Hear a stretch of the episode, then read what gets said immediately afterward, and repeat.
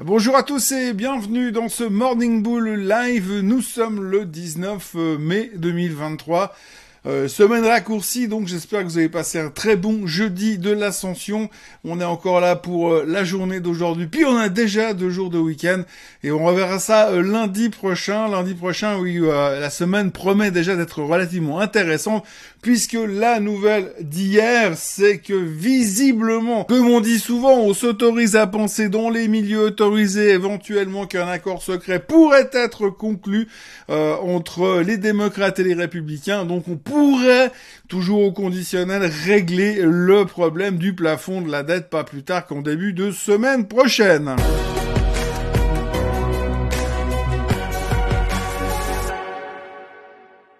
Donc la nouvelle euh, la plus importante de la journée d'hier, il faut savoir que la plupart des places boursières étaient ouvertes, même si les gens n'étaient pas forcément là. C'était le cas en Europe, euh, mais pas en Suisse. Mais par contre, c'était le cas aux États-Unis où eux, il ne s'est rien passé de spécial. Ça a continué à fonctionner comme d'habitude. Et le sénateur McCarthy, chef de file des Républicains, est venu nous annoncer hier que selon lui, euh, l'accord, le boulot avançait et l'accord pourrait être signé en début de semaine prochaine. Bien évidemment qu'avant le début de la semaine prochaine, c'est impossible parce que Monsieur Biden est en train de faire mumuse à Hiroshima pour l'instant, donc il faut attendre qu'il revienne. Mais une fois qu'il sera là, si tout va bien, dans le meilleur des mondes, on devrait pouvoir signer l'accord sur la dette, donc on, on devrait pouvoir se préparer quelques jours d'euphorie boursière si tout se passe comme prévu. Alors évidemment, on a déjà commencé un petit peu l'euphorie boursière puisque hier, eh bien, le marché s'est envolé, enfin il est bien monté en tous les cas. Encore une fois, on notera euh, le, le monde monstre intérêt dans le secteur tech au sujet de l'intelligence artificielle. On va y revenir dans quelques instants. Mais par rapport au discours de Monsieur McCarthy, le marché s'est envolé. Euh, le DAX est à ça de péter les plus hauts de tous les temps. Et puis euh, à côté de ça, eh bien vous avez le S&P 500 qui s'arrête à 4198 points.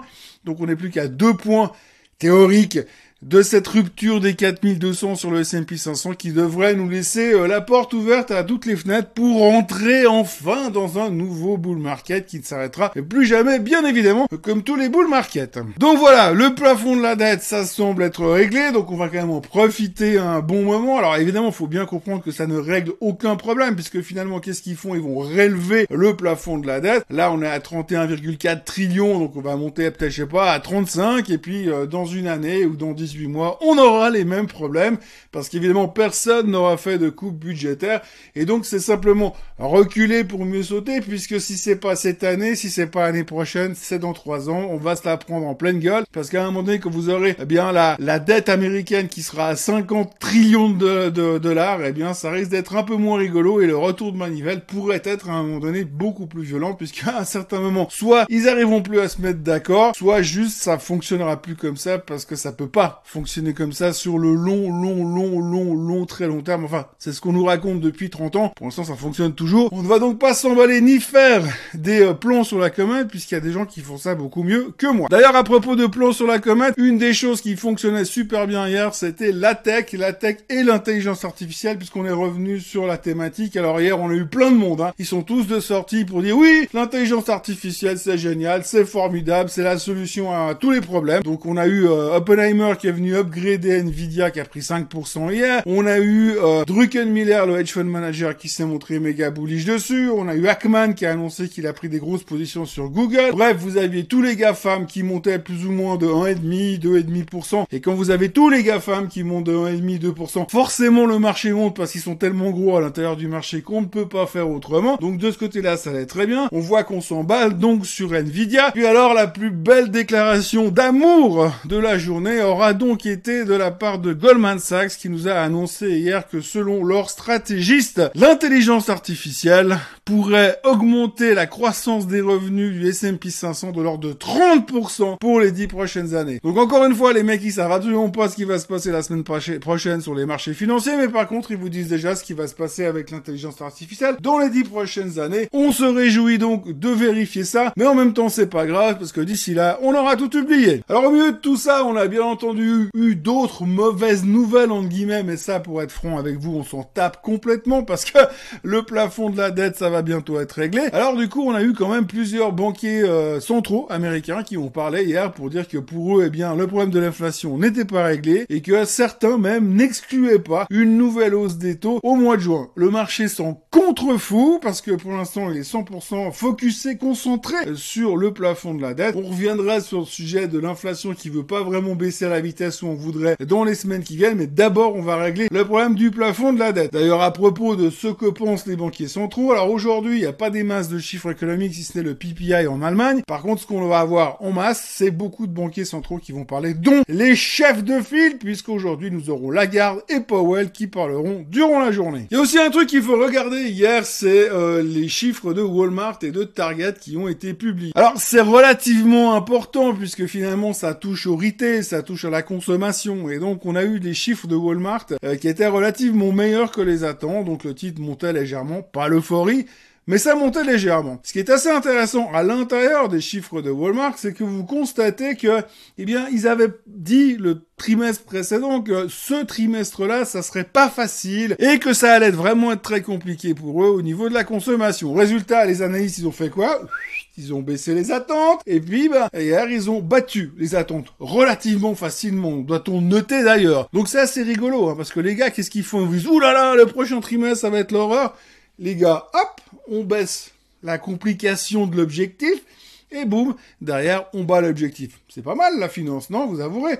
Et puis alors à côté, on a Target. Alors Target, eux, ils ont complètement raté leur trimestre, ils ont déçu le marché, mais en plus, en plus, ils ont dit que finalement c'était compliqué, qu'ils voyaient une baisse de la consommation, que le prochain trimestre, ce serait très très compliqué, et puis aussi qu'il y avait énormément, énormément de volent dans les étalages, de vol dans leurs grands magasins. Et que ça, bah, ils l'avaient pas forcément prévu, mais c'est une constatation qui fait mal, malgré les systèmes de sécurité. Les gens commencent à piquer de la bouffe et euh, des vêtements dans les magasins. Alors si on prend le résumé de tout ça, qu'est-ce que ça donne? Vous avez d'un côté Walmart qui sort des relativement bons chiffres et qui sont spécialisés dans le low cost et dans la bouffe.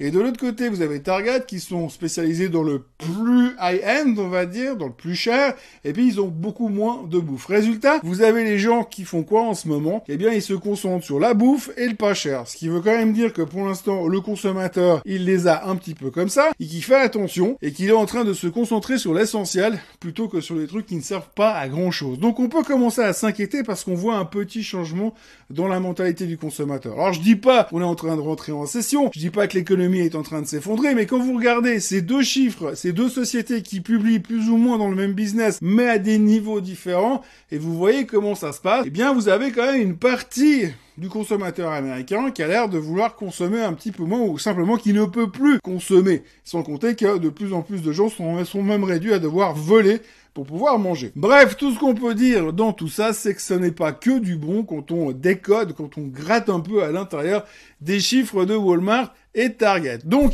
il faudrait peut-être simplement arrêter de croire que tous les Américains roulent dans des bagnoles à 300 000 dollars et que tous les Américains gagnent 2 millions de dollars par année et que tous les Américains ne savent plus quoi faire de leur pognon. C'est pas tout à fait la réalité et ça peut aussi montrer que gentiment, il y a un ralentissement économique qui est en train de se faire. Mais c'est pas grave parce que normalement, une fois que Biden sera revenu d'Hiroshima, on va signer l'accord sur le plafond de la dette. On notera aussi en vrac que Netflix a fait un carton en bourse hier, plus 10%, parce que tout le monde est en train de se ruer sur ce nouvel abonnement qui vous permet de voir les séries moins chères, mais en ayant les pubs. Je comprends toujours pas. Et puis, euh, de l'autre côté, on a également le Japon qui s'envole. Alors lui, faut en parler quand même, parce qu'on a cassé les 30 000 points sur le Nikkei. On va en direction des 31 000 pour l'instant. On est en train de tester la résistance, le dernier point haut qu'on a fait en février 2021. Et là, on est en train de cette résistance et tout le monde, soudainement, ce matin, vous lisez les médias américains, ils sont tous en train de se dire, oh, mais faudrait-il investir au Japon? Donc alors, pas dire que ça fait déjà un moment que j'en ai parlé, mais peu importe, il faut, investir au Japon, faut-il le faire? Ils sont en train de se poser la question. Et on se rend compte subitement que Monsieur Warren Buffett, bah lui, il l'a fait déjà depuis un bon moment, et que tout d'un coup, le marché japonais est en train de démarrer, que les sociétés semblent soudainement pas chères et relativement en bonne santé, et qu'en plus, vous avez une banque centrale au Japon qui a continué, elle, à mettre en place une politique super accommodante, contrairement à ce qu'on a ailleurs dans le monde. Donc du coup, tout le monde est en train de regarder le Japon qui lui est en train de s'envoler gentiment. Affaire à suivre. Mais en tous les cas, si on regarde les graphiques du Nikkei sur du weekly ou du monthly, moi j'ai l'impression qu'on n'a pas fini de voir la hausse. Alors on va pas forcément y aller tout de suite, mais je pense qu'on a encore un sacré potentiel de hausse sur le Japon dans les années à venir. Alors je sais bien que dire le Japon ça va monter dans les années à venir, ça veut rien dire puisqu'aujourd'hui les gens ils ont une vision à trois semaines. Néanmoins, le graphique semble absolument spectaculaire et fait partie de ces graphiques que je regarde et je ne peux pas expliquer pourquoi, mais j'ai l'impression que ce truc va nous péter à la figure dans le sens positif du terme. Voilà, donc ce matin les futurs sont légèrement en hausse. Théoriquement, le S&P 500 devrait rentrer en zone de bull market cet après-midi. Le DAX est à ça de péter les plus hauts de tous les temps. Tout va pour le mieux dans le meilleur des mondes, même si d'autres chiffres économiques donnent quand même un peu l'impression que la séparation entre Wall Street et entre Main Street est en train de grossir de plus en plus, puisque d'un côté vous avez les marchés boursiers qui explosent et qu'à l'intérieur des pays où les marchés explosent, eh bien on a l'impression que c'est pas autant l'euphorie que ça. Mais on verra ça ces prochains temps, on verra ce qu'en pense Monsieur Powell cet après-midi, et on aura le temps d'en reparler la semaine prochaine dans un nouveau Morning Bull Live. Pour le reste, cet après-midi, Swiss Bliss, ensuite week-end, et on y retourne la semaine prochaine. Je vous souhaite un excellent week-end. N'oubliez pas de vous abonner à la chaîne Suisse Côte en français. Merci d'avoir été avec moi euh, durant cette semaine tronquée, même si ce j'ai l'impression que je suis tout seul à parler devant ma caméra, mais on va faire comme s'il y avait du monde. Allez, passez une très bonne journée et à lundi ou à tout à l'heure pour Swiss Bliss. Bye bye.